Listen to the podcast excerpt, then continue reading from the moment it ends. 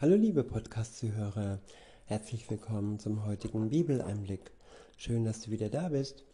Heute habe ich ein Kapitel aus dem ersten Samuelbrief für euch. Es ist das Kapitel 12 und ich verwende die Übersetzung Schlachter 2000. Der erste Abschnitt ist überschrieben mit Samuel legt sein Richteramt nieder. Ab Vers 1 heißt es, Samuel aber sprach zu ganz Israel, siehe, ich habe eure Stimme, ich habe eurer Stimme gehorcht in allem, was ihr mir gesagt habt, und habe einen König über euch gesetzt. Und nun, siehe, da geht euer König vor euch her. Ich aber bin alt und grau geworden, und siehe, meine Söhne sind bei euch. Ich aber bin vor euch hergegangen von meiner Jugend an bis zu diesem Tag. Hier bin ich. Legt Zeugnis ab gegen mich vor dem Herrn, vor seinem Gesalbten. Wessen Ochsen habe ich genommen? Oder wessen Esel habe ich genommen? Wen habe ich übervorteilt? Wen habe ich misshandelt? Von wessen Hand habe ich Bestechungsgeld genommen, dass ihm zuliebe, dass ich ihm zuliebe ein Auge zudrückte. So will ich es euch erstatten. Sie sprachen, du hast uns nie übervorteilt, noch uns unterdrückt, noch von jemandes Hand irgendetwas genommen. Ja, das ist eine Zeit des Dienstes für den Herrn, die Samuel hier hinter sich gelassen hat. Und er, ja, er legt Resümee und ähm, zeigt auf, dass er sich nie etwas zu Schaden hat kommen lassen gegenüber dem Volk Gottes. Und er fragt das Volk, ja, wo habe ich einen Fehler gemacht euch gegenüber. Und er wird freigesprochen und er wird gelobt vom Volk für seinen Dienst. Und das sollte unser Vorbild sein, dass wir uns nichts zu Schulden kommen lassen und für Gott mit reinem Gewissen ein Ende, am Ende unserer Dienstzeit, ähm, ja, ein gutes Werk für ihn, nicht für uns, sondern für ihn und für seinen Plan vorzeigen können. Nicht zu unserer Errettung, sondern ja, zur Auferbauung der Gemeinde. Denn Jesus Christus ist für uns gestorben und alleine seine Tat, die er für uns am Kreuz tat, nämlich für uns zu sterben, ja, ist in der Lage, uns zu erretten. Nicht unsere guten Werke, die dienen nur, dass ja die Gemeinschaft und dass ähm, die Gemeinde Gottes vorankommt und Gottes Ziel erfüllt wird. Weiter heißt es, er sprach, der Herr ist Zeuge gegen euch und sein Gesalbter ist Zeuge am heutigen Tag, dass ihr gar nichts in meiner Hand gefunden habt. Und sie sprachen, er ist Zeuge.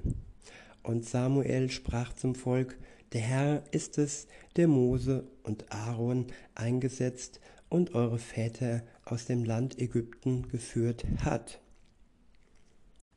Gott beruft Menschen, die dann für ihn sein Dienst tun.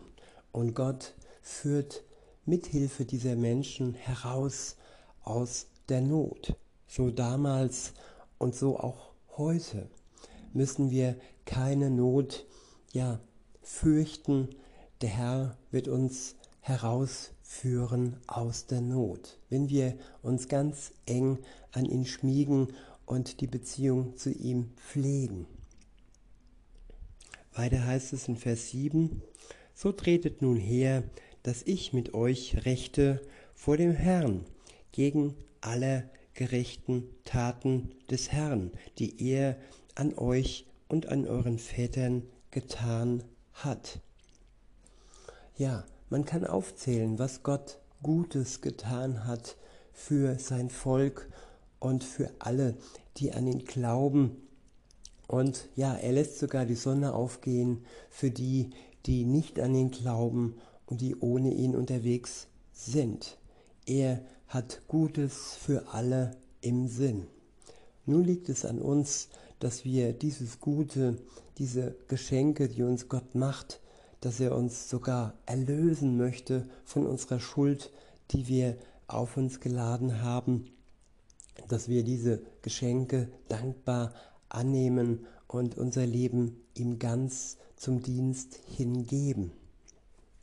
In Vers 8 heißt es, als Jakob nach Ägypten gekommen war, da schrien eure Väter zum Herrn. Und der Herr sandte Mose und Aaron, und sie führten eure Väter aus Ägypten, aus Ägypten und ließen sie an diesem Ort wohnen. Ja, die Menschen schreien zu Gott und er hilft ihnen. Nur wie lange gedenken sie an die Hilfe und an das Gute, das er ihnen gibt? Oftmals nicht sehr lange. Dann kommt das Vergessen und dann kommt ja die Trennung und dann wird die Beziehung zu Gott wieder vernachlässigt. Wie traurig ist das? Und da nehme ich mich nicht aus. Auch ich habe in meinem Leben schon Zeiten gehabt, wo ich die Beziehung zu Gott vernachlässigt habe. Aber wenn ich zurückschaue, wie ging es mir in diesen Zeiten? Es ging mir schlecht. Insofern, weiter geht's in Vers 9. Aber sie vergaßen den Herrn, ihren Gott, und er verkaufte sie unter die Hand Siseras, des Heerführers von Hazor, und unter die Hand der Philister und unter die Hand des Königs von Moab. Sie kämpften gegen sie. Ja, all die Kriege hätten nicht nötig sein müssen. Aber wer Gott, ähm, wer sich von Gott trennt, der wird den Feinden Gottes ähm, ja ausgeliefert. So war das damals und so ist es auch heute. Aber wer in Verbindung mit Gott steht, wer eine Beziehung zu ihm hat, der ist sogar im Gefängnis, wenn er aufgrund seines Glaubens dorthin käme, ja nicht alleine. In Vers 10 heißt es, Sie aber schrien zum Herrn und sprachen, wir haben gesündigt, dass wir den Herrn verlassen und den Balen und Astarten gedient haben. Ja, das ist der erste Schritt, liebe Zuhörer, die Einsicht und die Buße anzuerkennen, dass wir vor Gott gesündigt haben und dass wir ihn verlassen haben oder den Kontakt zu ihm vielleicht im ganzen Leben noch nicht ähm, gesucht haben. Und so falschen Göttern und Götzen gedient haben egal was es ist, ob es Geld ist, ob es falsche Führer sind, Irrlehrer sind, ob es äh, ja irgendwelchen Religionen, äh, irgendwelche Religionen sind, auf jeden Fall, ja, ist es in Trennung zu Gott vollzogen worden. Ich wiederhole Vers 10 und fahre fort. Sie aber schrien zum Herrn und sprachen, wir haben gesündigt, dass wir den Herrn verlassen und den Balen und Astaren gedient haben. Nun aber errette uns aus der Hand unserer Feinde. Sie wollen, so wollen wir dir dienen. Da sandte der Herr Jerubal und Bedan und Jephthah und Samuel, und er rettete euch aus den Händen eurer Feinde ringsum und ließ euch sicher wohnen. Ja, Gott hört die Gebete derer, die ihn um Hilfe anflehen und zuvor anerkannt haben, dass sie ja in Gottes Ferne gelebt haben und gesündigt haben. In Vers 12 heißt es, als ihr aber sah, saht, dass Nahas, der König der Ammoniter, gegen euch heranzog, da spracht ihr zu mir, nein, sondern ein König soll über uns herrschen. Obwohl doch der Herr, euer Gott, euer König ist. Ja, und so ist es auch heute. Wir schreien nach Königen, nach Machthabern, nach Politikern, nach äh, Virologen und so weiter und so fort, die uns alle retten sollen. Aber wir missachten ja den wahren König, nämlich Jesus Christus, der über alle Welt herrschen wird und alle seine Feinde zum Schemel machen wird, wenn er wiederkommt und die Welt richten wird als König und Richter. In Vers 13 heißt es, Und nun, seht, da ist euer König, den ihr erwählt, den ihr begehrt, den ihr begehrt habt. Denn siehe, der Herr hat einen König über euch gesetzt. Ja, Gott hat diesen Wunsch erfüllt. Und wie gnädig ist er doch, dass er ja wirklich äh, Menschen beruft, die stellvertretend ähm, für Gott nicht gleich wie Gott, sondern stellvertretend als Dienst ihr Leben hingeben und in seinem Auftrag ähm, sein Volk führen und so auch bei den Christen, bei denen, die hinzugekommen sind zu ihrem Volk, auch hier gibt es älteste Priester, Prediger, Evangelisten, die den Dienst Gottes ja angenommen und sich von ihm berufen haben lassen. In Vers 14 heißt es, wenn ihr nur den Herrn fürchtet und ihm dient und seiner Stimme gehorcht und gegen den Befehl des Herrn nicht widerspenstig seid und wenn nur ihr und euer König, der über euch herrscht, dem Herrn euren Gott nachfolgt. Ich wiederhole Vers 14. Wenn ihr nur den Herrn fürchtet, ihm dient und seiner Stimme gehorcht und gegen den Befehl des Herrn nicht widerspenstig seid. Und wenn ihr nur und wenn nur ihr und euer König, der über euch herrscht, dem Herrn eurem Gott nachfolgt. Wenn ihr aber der Stimme des Herrn nicht gehorcht, sondern gegen den Befehl des Herrn, gegen seine Gebote widerspenstig seid, so wird die Hand des Herrn gegen euch sein, wie gegen eure Väter. Ja, unsere Väter haben viel falsch gemacht. Wir könnten erkennen, dass sie unser Land in den Ruin getrieben haben. Und ihr schlechtes Vorbild sollte uns ja zum Zeichen sein, es mit Gottes Hilfe besser zu machen. In Vers 16 heißt es, Jetzt aber tretet herzu und seht, was für eine große Sache der Herr vor euren Augen tun wird. Ist nicht jetzt die Weizenernte.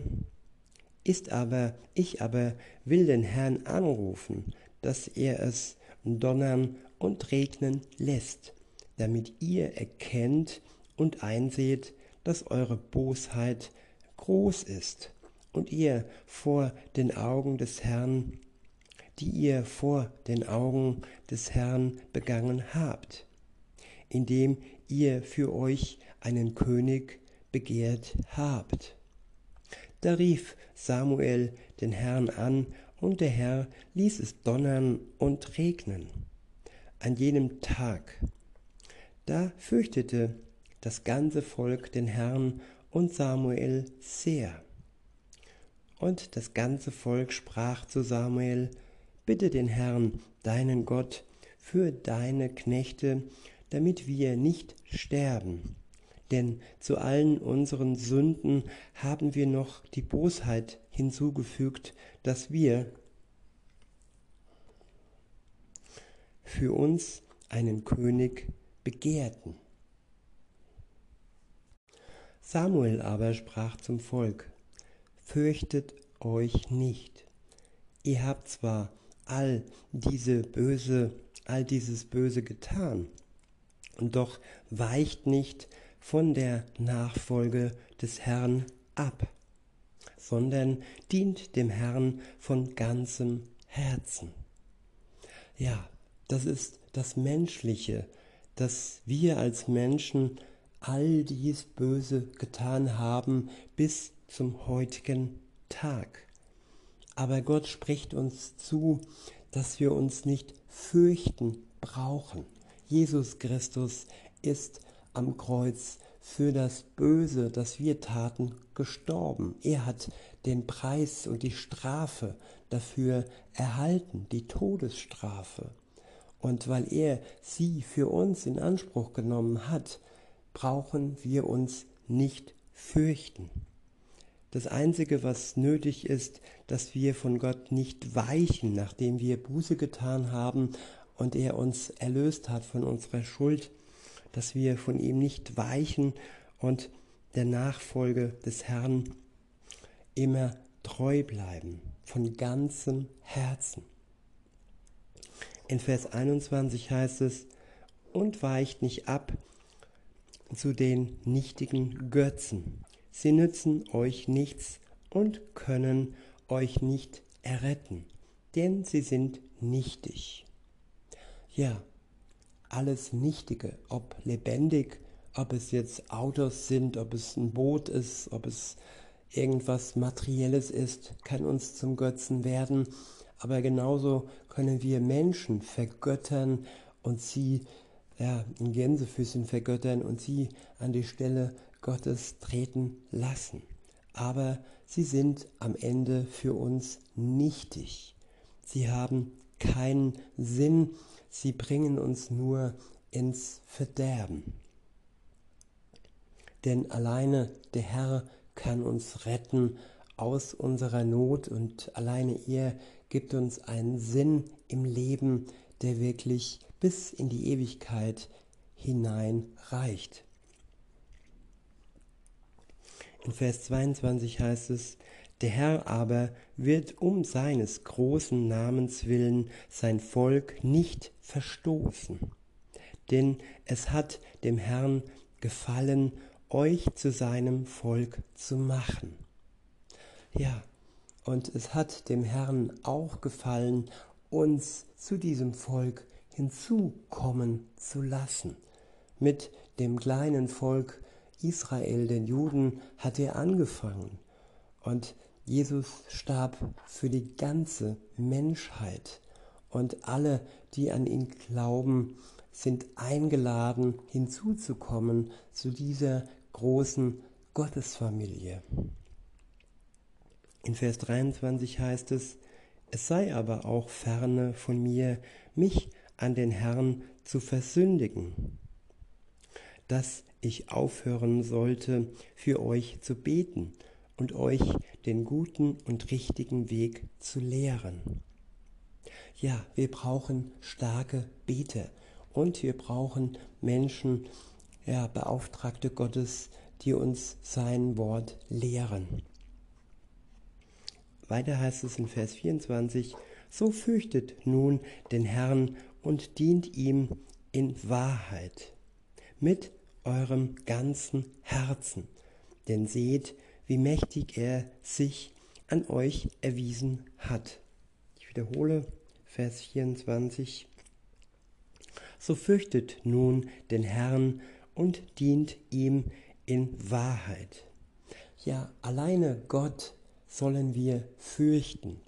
Nichts anderes in der Welt brauchen wir fürchten. Und ja, es ist mehr die Ehrfurcht, den Respekt und die Begeisterung, die wir Gott gegenüber aufgrund seiner großen Gnade und aufgrund seiner großen Liebe haben dürfen und durch seinen Geist alles Nötige empfangen können. Ich wiederhole und fahre fort. So fürchtet nun den Herrn und dient ihm in Wahrheit mit eurem ganzen Herzen. Denn seht, wie mächtig er sich an euch erwiesen hat. Wenn ihr aber dennoch Böses tut, so werdet ihr samt eurem König weggerafft werden. Ja, hier geht es wirklich um das bewusste Sündigen, um das ja hochmütige, arrogante und hier geht es nicht um das menschliche Fallen.